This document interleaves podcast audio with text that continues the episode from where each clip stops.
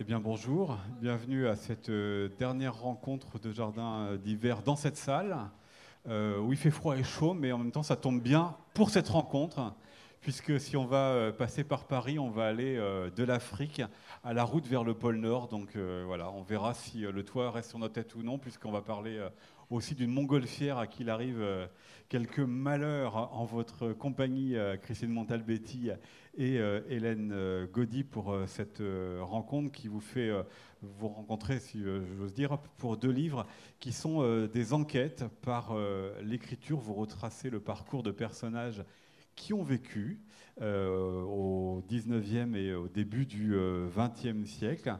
Les traces de leur euh, vie sont euh, faites avec plein d'inconnus que vous essayez aussi euh, par la littérature d'interroger en proposant certaines hypothèses sur ce qui a pu arriver à certains moments de leur vie. Hélène Gaudy, vous avez publié ce livre, Un monde sans rivage. Vous nous emmenez, vous, sur les traces d'une expédition polaire qui est partie en 1897 Trois hommes sont euh, partis en ballon et n'en sont pas revenus. Je vais dire leur nom euh, maintenant. Ils s'appellent Niels Strindberg, Knut Frankel et euh, Salomon Auguste André. Et 33 ans plus tard, vous aimez bien les chiffres 3, 33 ans plus tard, donc si vous avez compté, nous sommes en 1930, les corps ont été retrouvés et autopsiés. Vous les racontez aussi, enfin vous racontez aussi ceux qui sont leurs proches soit euh, euh, celui qui regarde les photographies, puisqu'il y a quand même des témoignages qui permettent de se rendre compte de ce qu'ils euh, ont fait. Christine Montalbetti, vous avez publié ce livre, Mon ancêtre poisson. Vous racontez un, homme qui s'appelle Jules Poisson, qui a été le contemporain des guerres de 1870 et de 1914, de plein d'autres choses aussi dans ce tournant du 19e et 20e siècle, comme l'invention euh, du euh, cinéma. Et malgré son nom, il est devenu botaniste à Paris. Et euh, vous le racontez lui, et puis c'est avec lui, avec le parcours de son fils, hein, que l'on passe notamment par l'Afrique. La première question, alors c'est le, à l'époque c'était le Dahomey, euh, aujourd'hui c'est le, Bénin. La première question, elle est pour vous, euh, Christine Montalbetti, parce que j'en ai pas trop dit là sur qui était euh, Jules Poisson par rapport à vous. Dites-nous avant l'écriture de ce livre qui il était et ce que vous en saviez. Alors, bonjour. Jules Poisson était donc mon arrière-arrière-grand-père. C'était le grand-père de ma grand-mère. Il est né en 1833 et mort en 1919, donc il a fait une grande traversée comme ça de l'histoire, effectivement. Et il est entré comme euh, jardinier au Jardin des Plantes. Euh, dans la famille, on disait adolescent. Et puis quand j'ai retrouvé sa fiche de déclaration de retraite, j'ai découvert qu'il était entré à l'âge de 9 ans, euh, donc à une époque où les enfants travaillaient. Et donc il est resté, il a travaillé au Jardin des Plantes jusqu'à 75 ans. Il a été mis à la retraite à 75 ans. Donc c'est une grande tous ces points-là, il n'y a pas de problème. Voilà, oui. Euh, et, mais en fait, c'est pas du tout ça que je voulais dire. non, je m'en doute. Je suis désolé, je couper. la question était de savoir ce que vous en euh, saviez euh, de son existence. Hein. Parce que c'est un long parcours. Hein. Oui, en fait, j'en savais assez peu de choses. Je savais deux anecdotes qu'on racontait dans la famille. et en fait, et, et, ces deux anecdotes qu'on racontait enfant, qu'on racontait dans mon enfance, euh, il y en avait une qui était très joyeuse et une rétrospectivement qui me paraissait terrible et que je vais mettre finalement tout le livre à, arriver à dire. Et puis, euh, donc c'était juste, juste ça, ces petits romans comme ça qu'on se fait dans la famille. Le fait qu'il avait été jardinier très jeune, mais donc je croyais adolescent, et puis qu'il était devenu botaniste. Et puis, euh, quand j'ai commencé à avoir envie d'écrire sur lui, parce que chaque fois que j'allais au jardin des plantes euh, à Paris, j'avais l'impression de retourner dans un jardin de famille. C'était une impression très irrationnelle. J'avais l'impression que son, spectre, comme ça, hantait les allées. Euh, et donc, j'avais envie d'écrire sur lui et je suis allée me renseigner un peu au jardin des plantes. Et j'ai rencontré un bibliothécaire il y a, il y a une dizaine d'années qui m'a envoyé une photo de lui. on n'avait pas de photo de lui dans la famille. Et voilà, c'est une photo sur laquelle il est assez âgé. On voit qu'il a déjà 80 ans, euh, qui est une, de ces photos de studio qui est prise euh, devant une toile. Alors c'est passé parce que là on a vraiment une décoration botanique. je, trouve que vous avez vraiment fait un gros effort. Merci beaucoup. Le climat du d'épaule et, la botanique pour le jeu de poisson. on a mis le maximum sur cette rencontre. la scénographie est, parfaite. Euh, donc c'est une de ces photographies où euh, effectivement, ce qui est photographié, c'est presque la vie même. On a l'impression que le contre-champ du regard, c'est sa vie qui contemple avec une espèce de sérieux comme ça. Et, en même temps, je lis dans son visage une tristesse. Et donc, je pars aussi dans le livre à la recherche de la cause de cette tristesse que, je ne connais pas et que je vais finir par découvrir. C'est ça, ce livre, c'était vouloir le raconter, mais aussi vouloir interroger ce qu'il y avait dans le regard et interroger la véracité ou non des histoires que l'on vous racontait oui, c'était effectivement, il y a ce mouvement d'enquête auquel j'associe le, lecteur. C'était aussi interroger euh, cette espèce d'affection inconsidérée qu'on peut avoir pour un ancêtre euh, qu'on n'a pas connu. Et ça, c'était une chose. C'était aussi euh, parce, parce, que j'éprouvais de l'affection, voilà, pour ce Jules Poisson. Et je trouvais moi-même que c'était une chose un peu étrange, même si tous les deux, on avait posé nos yeux sur ma grand-mère lui euh, qui était né en 1833 et moi depuis, euh, depuis l'époque contemporaine. Et ça aussi, c'était une chose qui me touchait, que le corps de ma grand-mère, qui aimait beaucoup son grand-père, soit comme ça, c'est comme cette transition, comme ce chaînon entre nous. Euh, donc j'avais envie de partir aussi à la, à la recherche de ça, d'explorer aussi ce sentiment et de, de construire à travers le livre cette relation impossible puisque je, ne pourrai jamais le rencontrer, mais que dans une certaine mesure, euh, en écrivant sur lui, en, partant à la recherche de ses traces, euh, je le rencontre et aussi je le fais rencontrer au lecteur.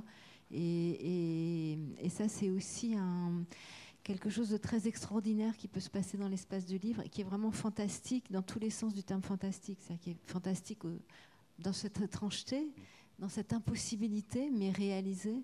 Et puis fantastique aussi parce qu'il y, a, voilà, il y a quelque chose de merveilleux à, pouvoir faire ça, à pouvoir rendre possible une rencontre impossible. Absolument, parce que vous le, tutoyez parfois, donc il y a ce dialogue qui euh, s'installe de temps à autre. On va avoir évidemment l'occasion d'en reparler. Hélène euh, Gaudy, dans euh, Un monde sans rivage, donc vous racontez ces trois hommes partis en 1897 en ballon vers euh, le pôle Nord. Euh, dites-nous, euh, alors je ne pense pas qu'il y ait de lien de familial avec ces, Scandinaves, mais dites-nous comment vous les avez découverts. Parce que ces hommes, ils ont, en tous les cas pour ceux qui s'intéressent à ces expéditions-là, et surtout en Scandinavie, ils ont laissé quand même une mémoire. L'un d'eux a le droit à un petit musée à, à son nom. Donc il y a quand même quelque chose, mais vous, comment est-ce que vous les avez découverts?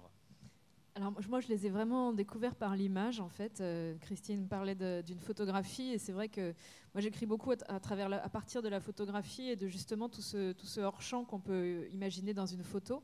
Euh, donc ils ont disparu déjà pendant, pendant 33 ans et quand on les a retrouvés, donc on a retrouvé leur corps, mais on a aussi retrouvé des négatifs euh, de, photos qu'ils avaient prises tout, tout, le long de leur parcours. Au départ, ils voulaient cartographier la zone, donc ils étaient partis avec un appareil photo pour prendre des photos aériennes. Et puis au bout de trois jours, le ballon est tombé et ils se sont retrouvés avec cet appareil qui ne servait plus à rien. Et plutôt que de le laisser derrière eux, ils ont transformé leur, euh, leur, but, ils en ont fait autre chose, ils se sont photographiés. Donc ils ont documenté, l'un de, des trois qui était photographe, Neil Strindberg, a pris des photos de leur vie quotidienne finalement euh, pendant trois mois d'errance sur la banquise. Avez compris hein, le, nombre de chiffres 3 que Hélène euh, cite. Et ces photos ont été miraculeusement euh, développées dans les années 30, puisqu'évidemment, elles étaient très abîmées. Elles avaient passé 33 ans sous la glace. Et donc, c'est vraiment euh, des revenants par la photographie. Au sens propre, ils reviennent par la photo. Euh, et on va les voir réapparaître alors que leurs corps ont quasiment disparu, mais les photos, elles, les, font revenir. Moi, j'ai vu ces photos par hasard dans un musée à Copenhague il y a quelques années. Et avant même de, lire leur histoire, j'ai été vraiment saisie par ces images. Euh, par leur étrangeté absolue, parce que c'est des, images où finalement on ne voit quasiment que du blanc, euh, le paysage est complètement engommé, on ne voit ni le, ciel, ni, on ne voit pas la différence entre le, ciel et, la neige, tout est, tout, est, tout est blanc, et là il y a ces trois petites silhouettes, ou ces deux silhouettes souvent, euh, qui, qui apparaissent et qui restent très mystérieuses parce qu'on voit jamais vraiment leur visage. C'est vraiment des petites euh, qui sont toujours très chics, qui sont pas du tout adaptés au, climat. Donc ils ont toujours des, casquettes en tweed. Des, donc on voit comme des petites gravures de mode posées comme ça sur, euh, sur la banquise. Et, l'étrangeté de cette photo et, de ces images et leur, euh, leur dimension spectrale aussi vraiment, vraiment saisissante m'ont beaucoup intrigué. Et puis petit à petit, j'ai creusé leur histoire et j'ai appris ce qui leur était arrivé. Et, l'histoire est venue vraiment confirmer en fait ce, premier moment de, rencontre avec l'image.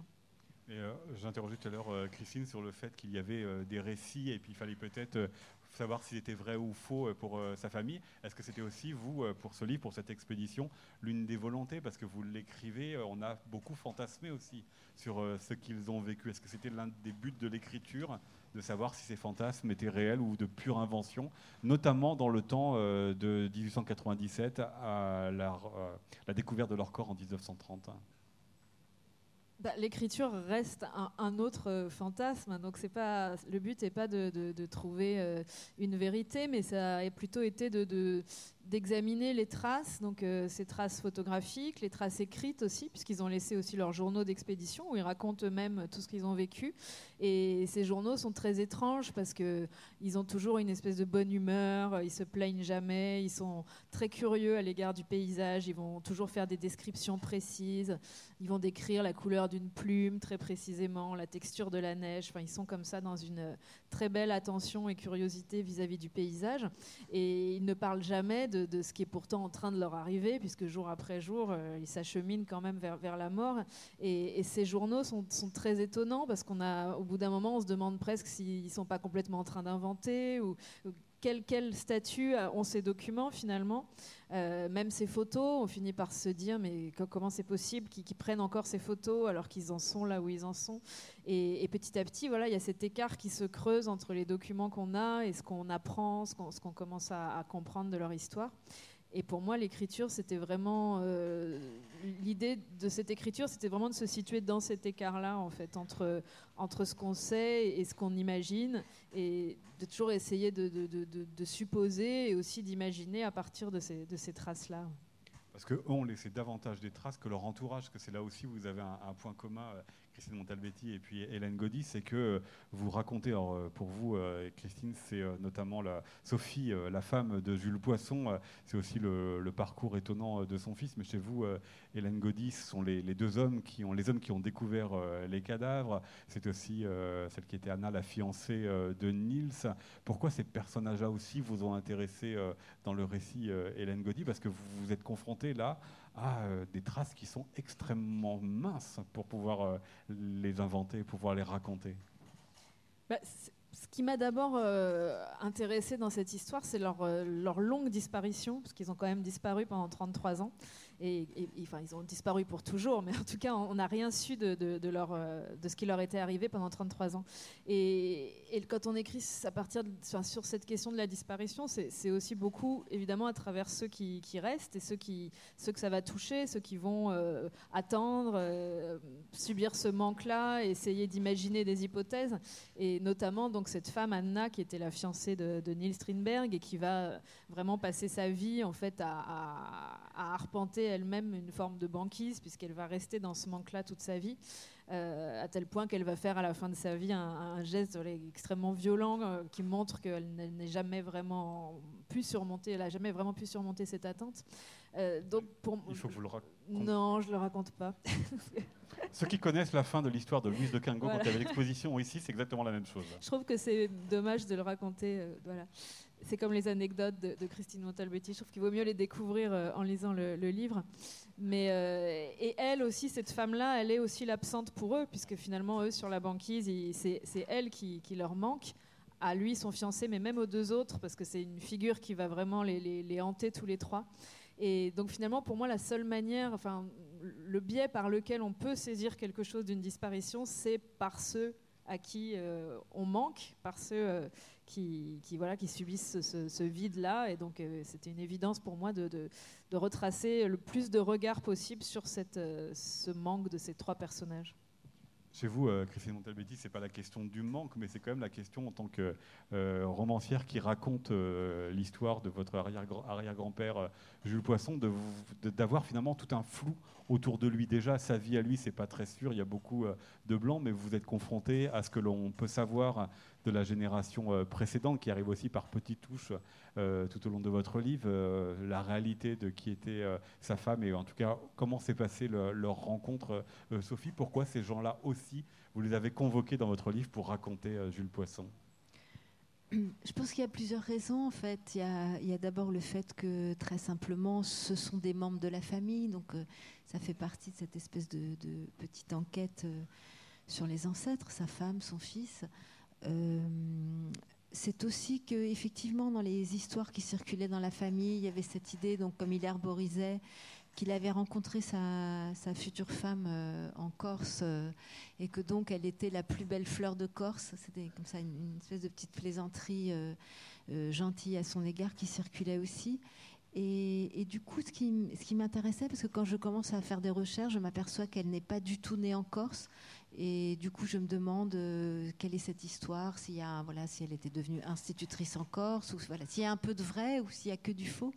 Et du coup, ça me permet d'interroger aussi euh, tous ces petits romans qu'on se fait euh, sur la famille. Et, tout le livre est un peu construit là-dessus, c'est-à-dire sur euh, l'évocation d'un petit roman qu'on se faisait, et puis un élément que je découvre qui vient soit confirmer, soit plus souvent infirmer ce petit roman, mais du coup qui déclenche ma propre imagination et qui fait que du coup, je reconstruis une autre histoire sur un mode hypothétique, et puis ensuite que quelque chose va soit confirmer parfois, euh, soit infirmer.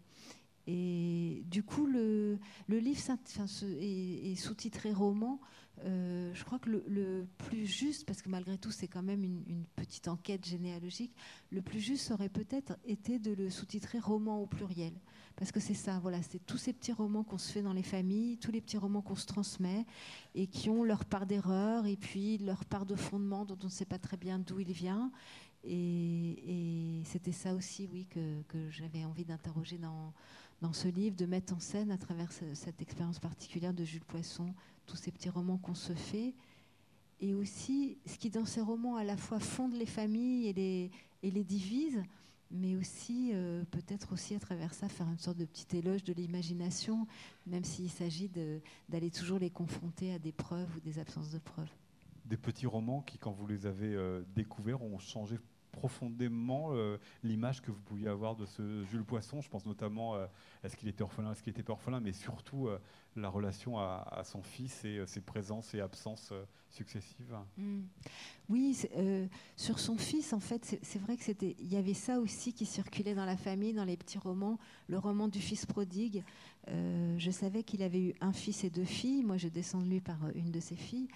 Et ce qu'on savait du fils, c'était seulement qu'il avait voyagé et que Jules Poisson avait beaucoup souffert de ses absences. Et puis, je finis un peu par. On ne savait même pas son prénom, donc j'avais vraiment aucun moyen de, de trouver des choses sur lui. Et puis, un peu par hasard, je finis par retrouver sa trace, sa date de naissance, son prénom, son lieu de naissance euh, en Isère, alors que je ne savais pas du tout que la famille avait un rapport avec l'Isère. Et puis, peu à peu, ses voyages et, les histoires très tristes qui sont liées à, ce fils. Et il se passe cette chose bizarre qu'un jour, je découvre euh, l'année de la mort de son fils. Et, là, je suis toute seule chez moi ce soir-là et, j'ai un sentiment de deuil bizarre. Euh, donc ça interroge aussi ça, euh, l'affection qu'on peut avoir pour un ancêtre, mais aussi du coup toutes les émotions très étranges qu'on peut traverser quand on part comme ça à, sa recherche. On reviendra sur la question du, ressenti, mais je voudrais, Hélène Goldy, que vous nous lisiez un extrait qui va permettre aussi d'introduire un autre personnage qui n'est pas essentiel, mais qui fait partie aussi des personnages de, l'entourage qui n'ont pas forcément laissé de, traces. C'est Willem Swedenborg. C'est euh, c'est pas le héros, mais c'est le survivant, puisque c'était euh, le quatrième au cas où, le remplaçant euh, au cas où. Et là, l'extrait que vous allez nous dire est servi par une bande son qui va vous. Absolument, je, suis ravie, on ne pouvait pas trouver mieux. Imaginez le vent dans les voiles. Et, vous pouvez fermer les yeux, vous y êtes, je pense. Apesanteur. 11 juillet 1897. C'est seulement en voyant le ballon, le ballon s'envoler, large coupole de soie rose épinglée sur la brume, que Swedenborg réalise qu'il est resté à terre, remplaçant qui n'a remplacé personne, spectateur parmi les spectateurs, et on ne saura pas s'il a rangé son frein, maudit leur morale et leur santé de fer, ou bien s'il a béni leur étoile et la sienne. À mesure que le ballon devient un point luminuscule au-dessus de la mer, le voyage de Swedenborg se réduit lui aussi, jusqu'à laisser cette empreinte singulière que déposent certains rêves, certains fantasmes ressassés. Il a connu la préparation physique et mentale, il a tout anticipé. Mille fois il s'est vu partir, mille fois il s'est vu voler. Il vivra désormais avec le poids de ce voyage inaccompli, dont il ne pourra pendant plus de 30 ans rien deviner. Et en 1930, quand les corps de Strindberg, de Frankel et d'André seront rapatriés en Suède, Swedenborg, vieux colonel à la retraite, fera partie de ceux qui les escorteront, fendant la foule vêtue de noir pour les mener à leur tombeau. Un refroidissement, une baisse de morale, la courbe d'un vent, une fuite d'hydrogène. Si l'un d'entre eux avait renoncé, Swedenborg serait monté à sa place dans la nacelle et on retrouverait un jour son corps sous la neige, et ce serait Strindberg ou peut-être Frankel qui accompagnerait son cercueil. Il garde longtemps la tête levée, jusqu'à ce que le ballon, dans la brume, disparaisse. Ils sont seuls à présent, loin des regards et des hurrahs, sans plus de témoins à part bientôt l'œil de l'appareil photo, et on aura beau tenter de remplir les vides, tout ce qui lui échappera demeurera aussi ce qui leur appartient. Pour l'instant, il faut bien le dire, on n'y voit pas grand-chose. Nils a beau coller l'appareil contre son œil grand ouvert, tout est flou, tout est blanc, un ciel épais, dense, traversé par le vol des mouettes, des glaces et des oiseaux des tempêtes, saturé de bourrasques et de brumes. Là en bas, crie l'un d'entre eux, le doigt tendu. Des bêtes étranges plongent et surgissent des vagues lointaines. Des serpents de mer, il s'exclame en riant. Il pourrait presque croire qu'ils sont ces hommes sans poids, ces élégants explorateurs qui s'élèvent au-dessus de la mêlée, même s'ils doivent vite s'avouer, comme l'a écrit André, que le ballon est un peu déprimé. Sa peau, c'est vrai, ne semble déjà plus aussi tendue qu'au moment du départ. Quelque chose s'affaisse sous leurs yeux impuissants. Merci beaucoup pour euh, cette euh, lecture. Merci. C'est qu'en fait, ce que vous venez de nous dévoiler à la fin de cet extrait, c'est que ça part mal dès le début. C'est pas très bien parti, même avant le départ, hein, en vrai. Oui, parce que c'est peut-être ça aussi qui vous a intéressé, c'était de raconter euh, cette époque euh, des aventuriers. Et vous l'avez dit tout à l'heure, ils sont peu euh, bien équipés au niveau des, vêtements par rapport euh, au, grand froid, mais parce que vous étirez aussi le, roman euh, pour raconter l'histoire du ballon, pour raconter l'histoire de, des, des laquettes, euh, des pôles. Ils sont complètement là-dedans et en même temps complètement inconscients dans la manière dont ils ont préparé leur voyage. C'est une expédition à la fois très singulière et en même temps qui, qui rap- rappelle beaucoup de choses de cette époque-là. C'est vrai que c'est une époque où on est dans une frénésie comme ça de découverte du monde, où, il y a beaucoup, beaucoup de tentatives et il y a beaucoup de gens qui restent un petit peu sur le, sur le bord. Il y a beaucoup de gens qui échouent, évidemment. Et, euh, en même temps, ce qui m'intéressait dans cette expédition, c'est qu'ils partent comme ça, euh, avec cette espèce d'ambition euh, très commune à l'époque de, découvrir le monde, ce qui veut aussi dire quand même de le dominer. C'est aussi, ils ont aussi un rapport je parlais de leur curiosité à l'égard du paysage, ils ont aussi un rapport de prédateur. Enfin, ils ont quelque chose de très. euh, les hommes doivent partout euh, porter leur regard, découvrir le monde, défricher le monde. Et finalement, dans cette expédition-là, c'est l'inverse qui se passe, puisque c'est le paysage qui gagne quelque part. C'est le, paysage qui les avale petit à petit, et ils vont se faire, euh, voilà, prendre par cette blancheur, et ils vont petit à petit disparaître. Et c'est vrai que le, livre accompagne un petit peu cette espèce de, longue disparition comme ça dans le paysage. Donc c'est à la fois un, un symptôme de cette époque où effectivement ils sont euh, certains de ces hommes qui ont donné leur vie pour découvrir le monde. Et, euh, en même temps bah, ils sont comme ils échouent euh, à la fois ils inventent autre chose leur expédition elle ressemble à rien d'autre. Et finalement elle est même si elle est évidemment tragique elle, raconte beaucoup de choses que les expéditions qui, ont marché qui ont réussi ne racontent pas. Et, en même temps elle raconte voilà ça aussi ce- ce moment de l'histoire où c'est encore possible que les zones blanches euh, avalent les hommes, et, et- et aujourd'hui, évidemment, c'est plus possible, et c'est aussi ça que, ça que ça raconte. Parce qu'ils partent euh, au nom de leur pays. hein. Il faut planter le, le drapeau. euh, c'est ça qui, les, ça qui les motive plus que. Enfin, avec l'exploit individuel. C'est un mélange, et c'est vrai que c'est des personnages très ambigus, et moi, c'est pour ça qui m'intéresse aussi, c'est qu'à la fois, il y a ça, il y a cette ferveur nationaliste très virile dans laquelle ils sont, embarqués. Euh, en même temps, c'est des rêveurs, en même temps, ils ont cette curiosité, encore une fois, qui est, très belle, qui confine presque à la poésie par moments, euh, alors que c'est par ailleurs des hommes très pragmatiques, très scientifiques. Donc c'est vraiment des personnages qui sont pétris de contradictions. Euh, jusque dans cette espèce de déni dont ils font preuve en étant sur la banquise avec euh, dans leur bagage ils gardent leur cravate en soie, leur, leur nappe brodée, ils boivent du champagne jusqu'à la fin, euh, dans cette espèce de, de- de- oui, de déni complet, comme s'il fallait absolument continuer à vivre de la manière dont on est habitué à vivre, alors même que tout autour, tout, s'écroule et il n'y a plus rien. Et, ça, je trouve que c'est quelque chose aussi qui, qui, qui, nous parle, enfin, qui nous, nous, qui nous dit des choses. Quoi, soigner son, standing, parce que vous le, notez même sur certaines photographies.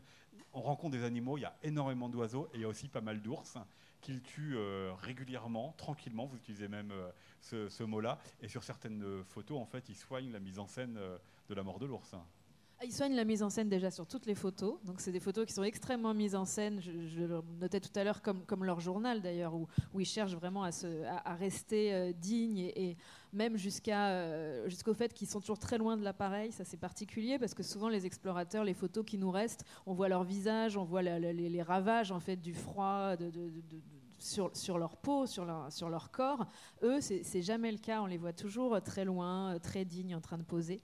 Et, en même temps, ce qui est assez émouvant, je trouve aussi, et ce qui, ce qui tend un fil comme ça très tendu entre, entre eux et nous, c'est qu'ils espèrent qu'un jour quelqu'un va les regarder. Et, l'appareil, finalement, il sert à ça. Euh, il sert pas à cartographier le monde comme il aurait dû le faire, il sert à, tirer un lien en fait avec la Terre et aussi avec l'avenir et donc aussi avec nous finalement.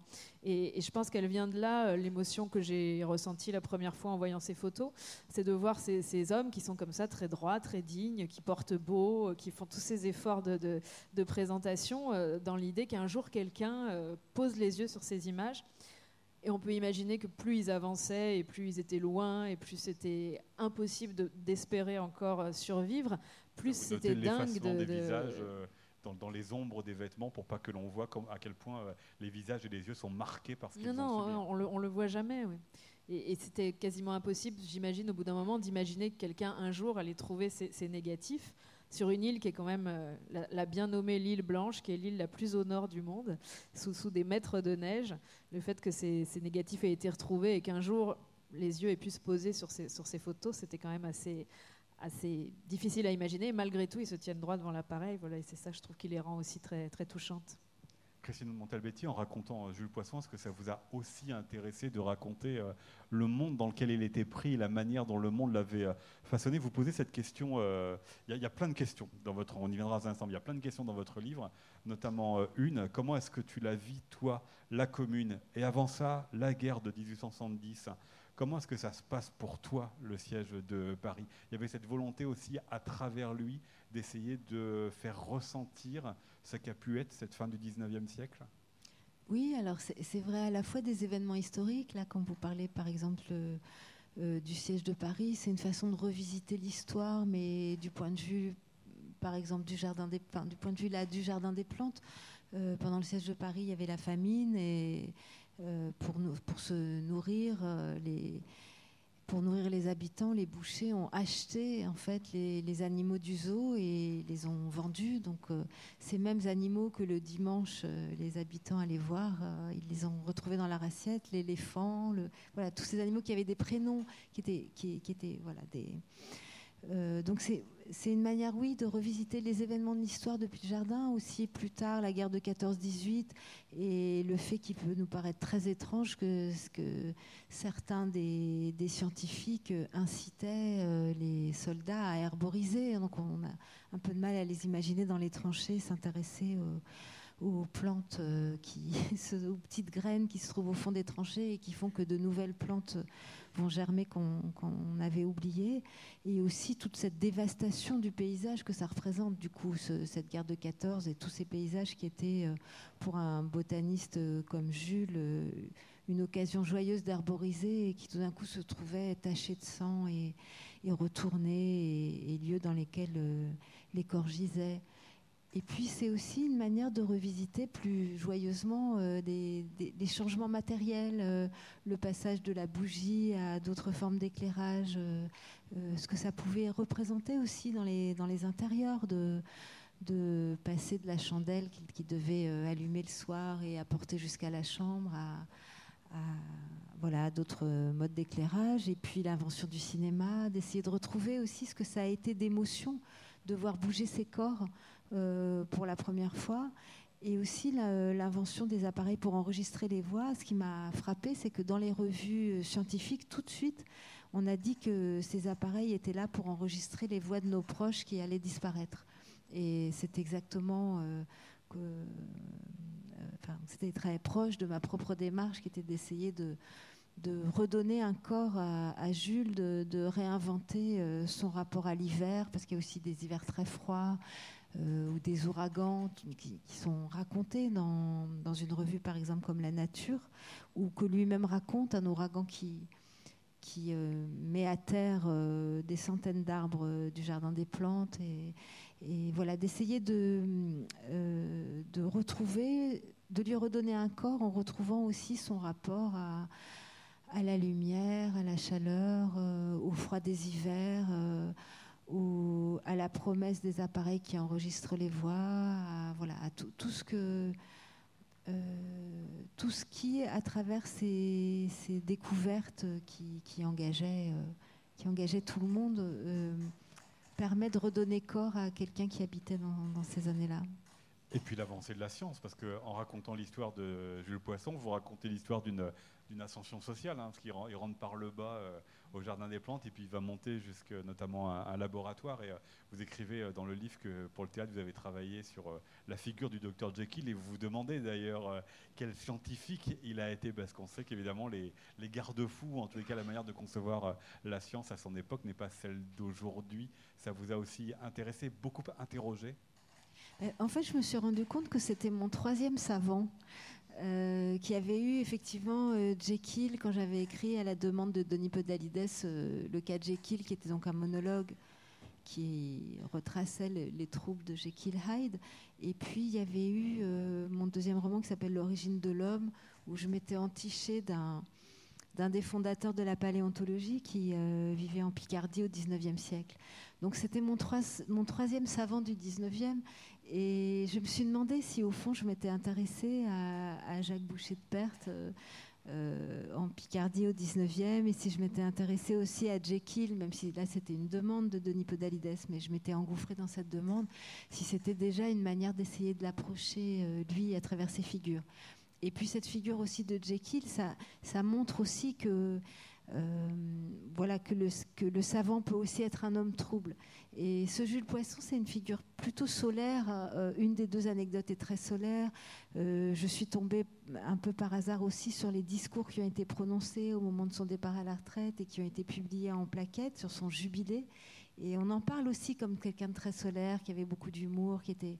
Mais cette figure solaire, elle a, aussi son, versant trouble, qui est cette deuxième anecdote que, que je raconte et qui fait qu'il a aussi ses petits côtés euh, Jekyll Hyde. Euh, voilà. Alors il y a une question évidemment que tout le monde se pose, je suppose. Pourquoi un poisson devient botaniste? Je vous propose une lecture.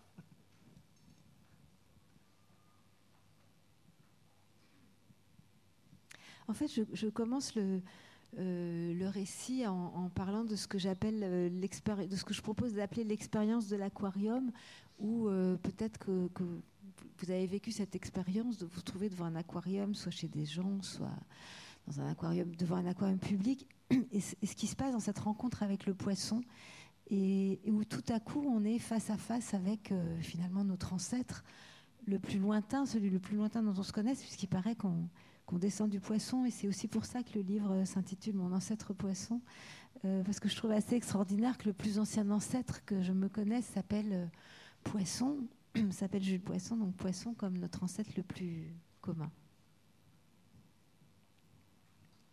Et donc là, le passage que vous avez choisi, c'est un peu plus loin, mais aussi sur la question du nom.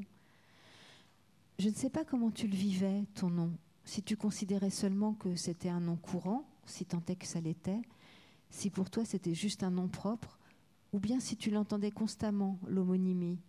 Enfant d'abord, à remuer ça dans ta tête, surtout quand tu allais voir le bassin, toujours à avoir dans un coin de ton esprit, quand on prononçait, ton nom, l'image des écailles, des corps ondulant dans des eaux troubles, ou encore ces fameux bocaux dans lesquels un ou deux spécimens, souvent rouges, des cyprins en vérité, mènent une vie aride dans cet environnement trop étroit et abstrait où il n'y a plus qu'à tourner en rond.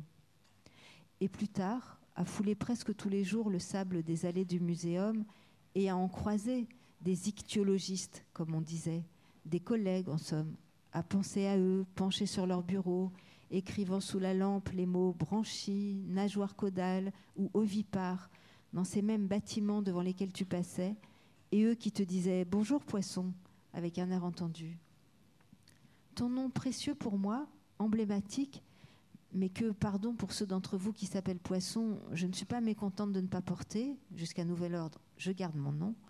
Ton nom qui naturellement te désigne comme une origine, qui renvoie à ce temps sans langage pour commenter tout ça, sans personne pour le décrire, où on était des poissons circulant dans l'eau avec notre bouche toute ronde, d'où des siècles plus tard allaient sortir des mots, et où on gobait la nourriture en attendant d'avoir l'idée d'aller voir un peu sur le rivage à quoi ça ressemblait, et de nous laisser pousser les membres pour que ce soit plus facile, expérimentant alors la vie sur Terre, passant par différentes phases de génération en génération, jusqu'à ta silhouette, deux bras, deux jambes et cette redingote qui parcourt les allées du parc.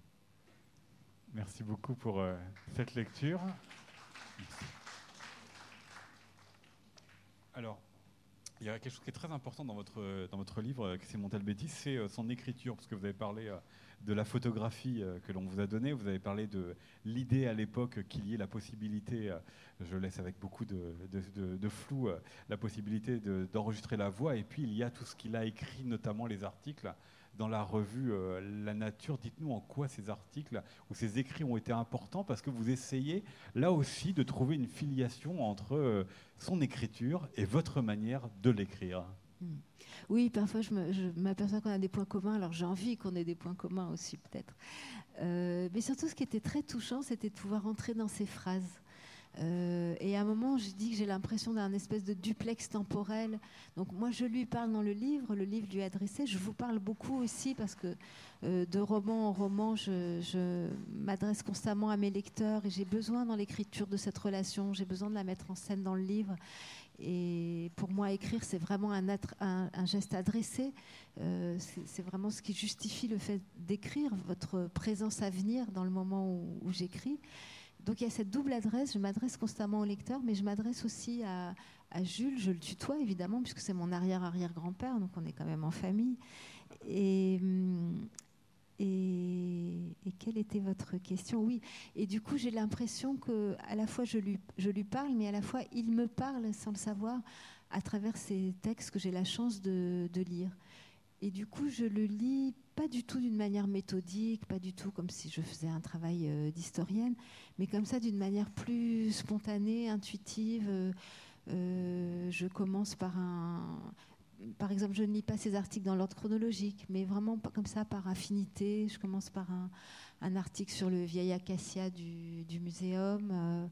je, voilà, je, circule dans ces textes et, et parfois, je, note sur mon ordinateur des phrases. Et du coup, j'ai la sensation aussi très concrète euh, de la phrase qui est passée de son corps au mien, euh, qui est passée de ses doigts, de sa plume, euh, écrivant sa phrase, à mes doigts, tapant cette même phrase sur, sur mon ordinateur.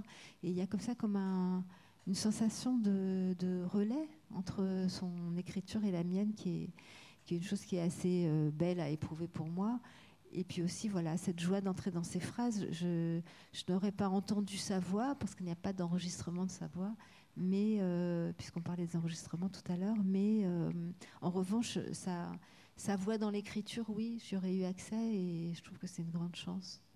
Aussi parce que certes, il, il a écrit beaucoup euh, d'articles scientifiques, mais vous le notez, même dans ces articles-là, il laisse transparaître quelques petits détails domestique, donc quelques petits détails intimes qui vous ont rendu aussi plus facile cette euh, proximité, en tous les cas cette, euh, ce lien? Oui, c'est ça, c'est-à-dire que quand je le lis, plus qu'à la recherche d'un savoir, en fait, je pars à la recherche des petits indices euh, qu'il peut distiller ici ou là sur sa vie quotidienne. Euh, par exemple, ses comparaisons. Quand il veut nous expliquer quelque chose et qu'il compare à euh, des cigares, alors je mets des cigares, je mets une petite boîte à cigares dans son appartement, à je ne, sais plus, à un moment à une soupe ou à un gâteau. Donc j'imagine Sophie, sa Sophie en train de faire un gâteau dans l'appartement. Donc il y a aussi ça, aussi ce que ça euh, et puis le fait que ça reste une écriture assez subjective, cette écriture scientifique au 19e, et donc il n'hésite pas à dire par exemple qu'il a acheté des, bijoux en bambou et une épingle à cravate en bambou. Donc j'imagine Sophie en train de lui fixer son épingle à cravate ou lui en train de regarder les pendentifs aux oreilles de Sophie. Et, voilà, c'est tous ces tout petits éléments autobiographiques comme ça qu'il peut bizarrement intégrer au détour d'une phrase et, et qui me permettent d'étoffer euh, son monde, euh, la, connaissance de son monde. Et vous, Hélène Gaudy, au-delà des photographies hein, de ces euh, explorateurs, tous les textes qu'ils ont laissés, le journal ou les, lettres non envoyées de Niels à, Anna, est-ce que ça vous a aussi facilité le travail ou est-ce que c'est une voie que vous avez essayé aussi de retrouver Alors évidemment, il y a plusieurs voix chez eux, mais est-ce que ça a inspiré votre voix pour ce livre? Oui, bien sûr. Bah, déjà, le, journal, c'était une source d'information euh, tout simplement extrêmement précieuse parce qu'il raconte tout. Donc, euh, Des fois rien, mais c'est aussi une inspiration important. en tout cas, tous les détails, enfin, sans doute pas l'essentiel, mais les détails de la vie quotidienne, il les raconte. Ce qu'il mange, il nous raconte par le menu, c'est le cas de le dire, tout ce qu'il mange, la manière dont il chasse l'ours. Enfin, donc tout ça, c'est surtout euh, voilà, une matière documentaire extrêmement précieuse. Après, il y a aussi des extraits que j'ai choisi de citer dans le, dans le livre. Et c'est vrai que je ne les ai pas choisis pour leur valeur euh, factuelle ou informative, mais plutôt pour euh, leur mystère, leur, leur, poésie par moment. C'est vrai que quand on sort quelque chose du contexte, surtout quand autant de temps passe et qu'on se retrouve à lire la langue du 19e, qui est finalement quand même assez loin de nous, on se retrouve avec des bribes qui sont qui deviennent presque des haïkus. Je me souviens, il y a un petit passage que, j'aime bien qu'ils ont écrit quand ils sont encore dans le ballon. Et ils écrivent euh, Café bu en 18 minutes, sucer les tenailles, oiseaux des tempêtes arctiques, pluie de petits pois. Donc, un inventaire. Voilà, on peut se demander euh, ce qui s'est passé, puisqu'évidemment, on n'a pas le contexte. Donc, est-ce qu'ils jettent du lest et ils jettent des petits pois? Est-ce que c'est des flocons de neige? Est-ce que donc, donc c'est cette valeur aussi très énigmatique en fait du document qui m'intéresse. Et c'est vrai que c'est j'ai énormément aimé dans le, livre de Christine aussi ce, rapport au document qui est finalement euh, euh, très intuitif, justement très très affectif. Et c'est vrai que j'ai pas personnellement de lien euh, de parenté, c'est vrai, avec, euh, avec ces trois explorateurs, mais c'est vrai que quand on passe ce temps-là, moi ça a été quatre, presque cinq ans d'écriture avec eux, donc il y a quand même ce lien euh, affectif qui se, qui se crée. Et de la même manière, moi j'ai pas du tout essayé de faire une biographie exhaustive sur eux, il y, en a déjà eu d'ailleurs, et c'est pas ça que j'avais envie de faire.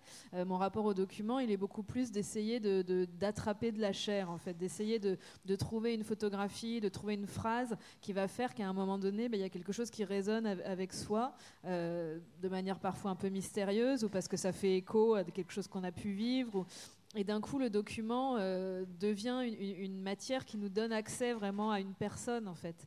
Et, on peut regarder des, centaines de photos, ou on peut lire des centaines de livres du journal, et d'un coup, il y a une ligne qui va euh, nous dire quelque chose, nous parler, et dans laquelle on va pouvoir s'engouffrer pour déplier. En fait, moi, j'avais toujours un peu cette image de déplier, parce que finalement, c'est vrai, les traces, c'est souvent de l'ordre du détail, c'est souvent des, toutes petites choses, leurs vêtements, par exemple. Euh, voilà, de la même manière, les, objets qu'ils ont eus avec eux, euh, les, quelques mots qui restent dans les dernières pages du journal, où finalement, il y, a des petits points blancs, parce que ça a été tellement abîmé qu'il reste plus que des bribes.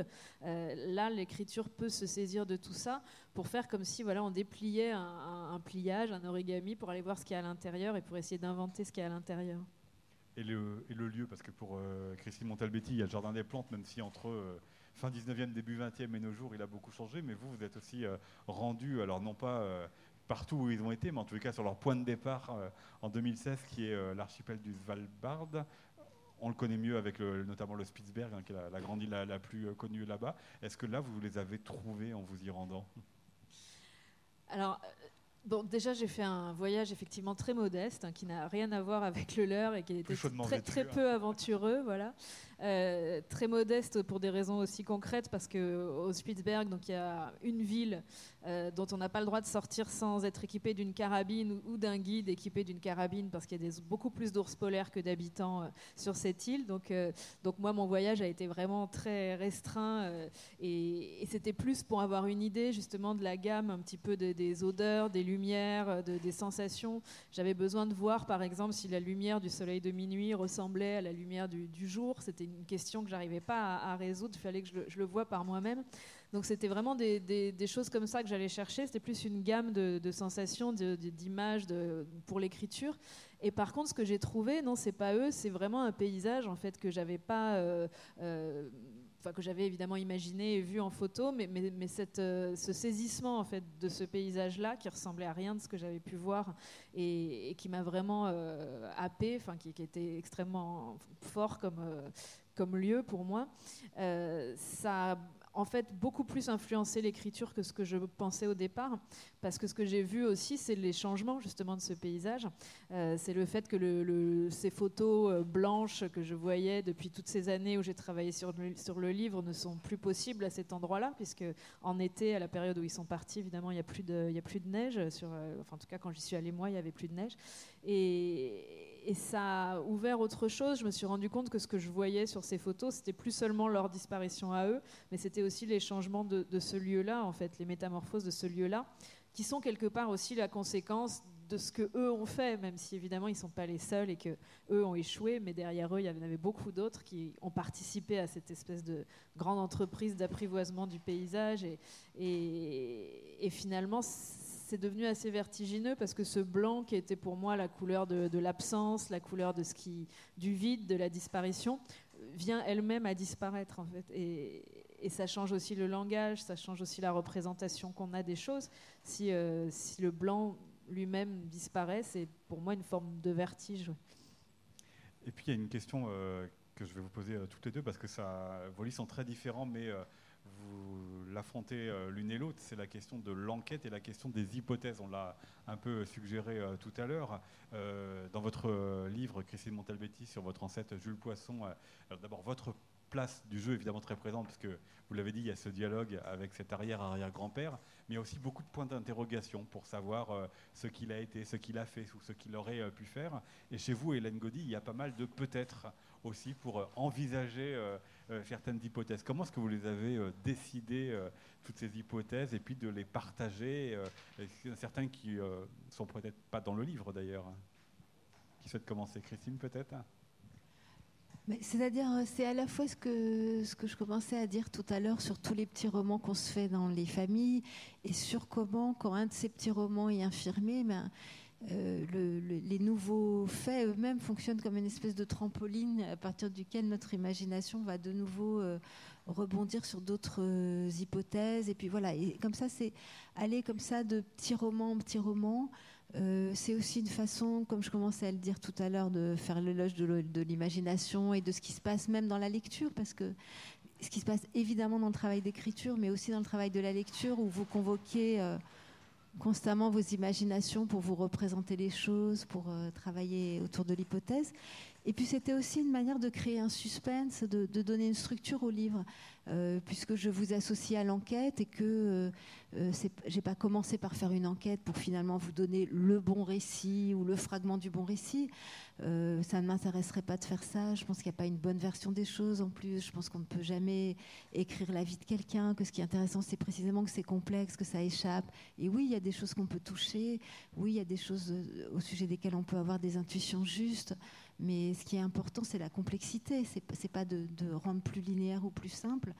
Euh, donc, à la fois, pour moi, c'était important de préserver cette complexité, mais aussi euh, de vous associer à ce mouvement d'enquête, parce que c'est aussi une façon de euh, voilà, de construire aussi, c'est aussi une façon de permettre que le texte, que le livre se construise aussi sur un suspense où des, petits pans nouveaux sont, découverts de son histoire ou des grands pans brutalement, ou voilà, où, on puisse aussi être dans cette attente, dans ces revirements, dans ces nouvelles hypothèses auxquelles je vous associe, et puis, et puis dans ces, nouvelles versions des choses qui ensuite s'imposent petit à petit et puis se renversent, etc chez vous, Hélène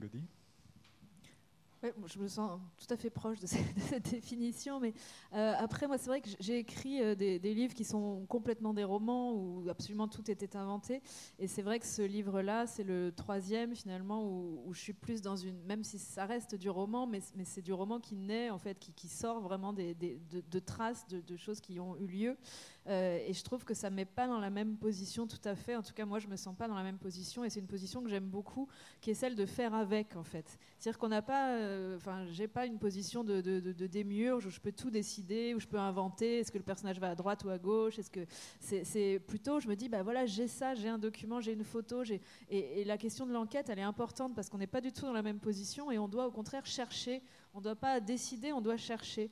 Et, moi, j'adore cette position en fait d'enquête, même si évidemment elle n'est pas policière, il n'y a pas forcément de, réponse à, ce qu'on cherche, mais euh, il y a cette idée de, des indices et de, et de tout ce qui a pu se passer à partir d'une même image, par exemple. Quand on regarde une image, euh, il y a énormément d'hypothèses. On peut imaginer ce qu'il y a hors champ, on peut imaginer euh, qui a pris la photo, euh, on peut penser que la personne sur la photo euh, feint l'émotion qu'elle a l'air de, montrer, qu'elle sourit, mais qu'en fait c'est pas ça qu'elle ressent. Enfin, et, évidemment, aucune de ces hypothèses, enfin, il y a une, des hypothèses qui est peut-être la bonne, mais on, ne pourra jamais le savoir.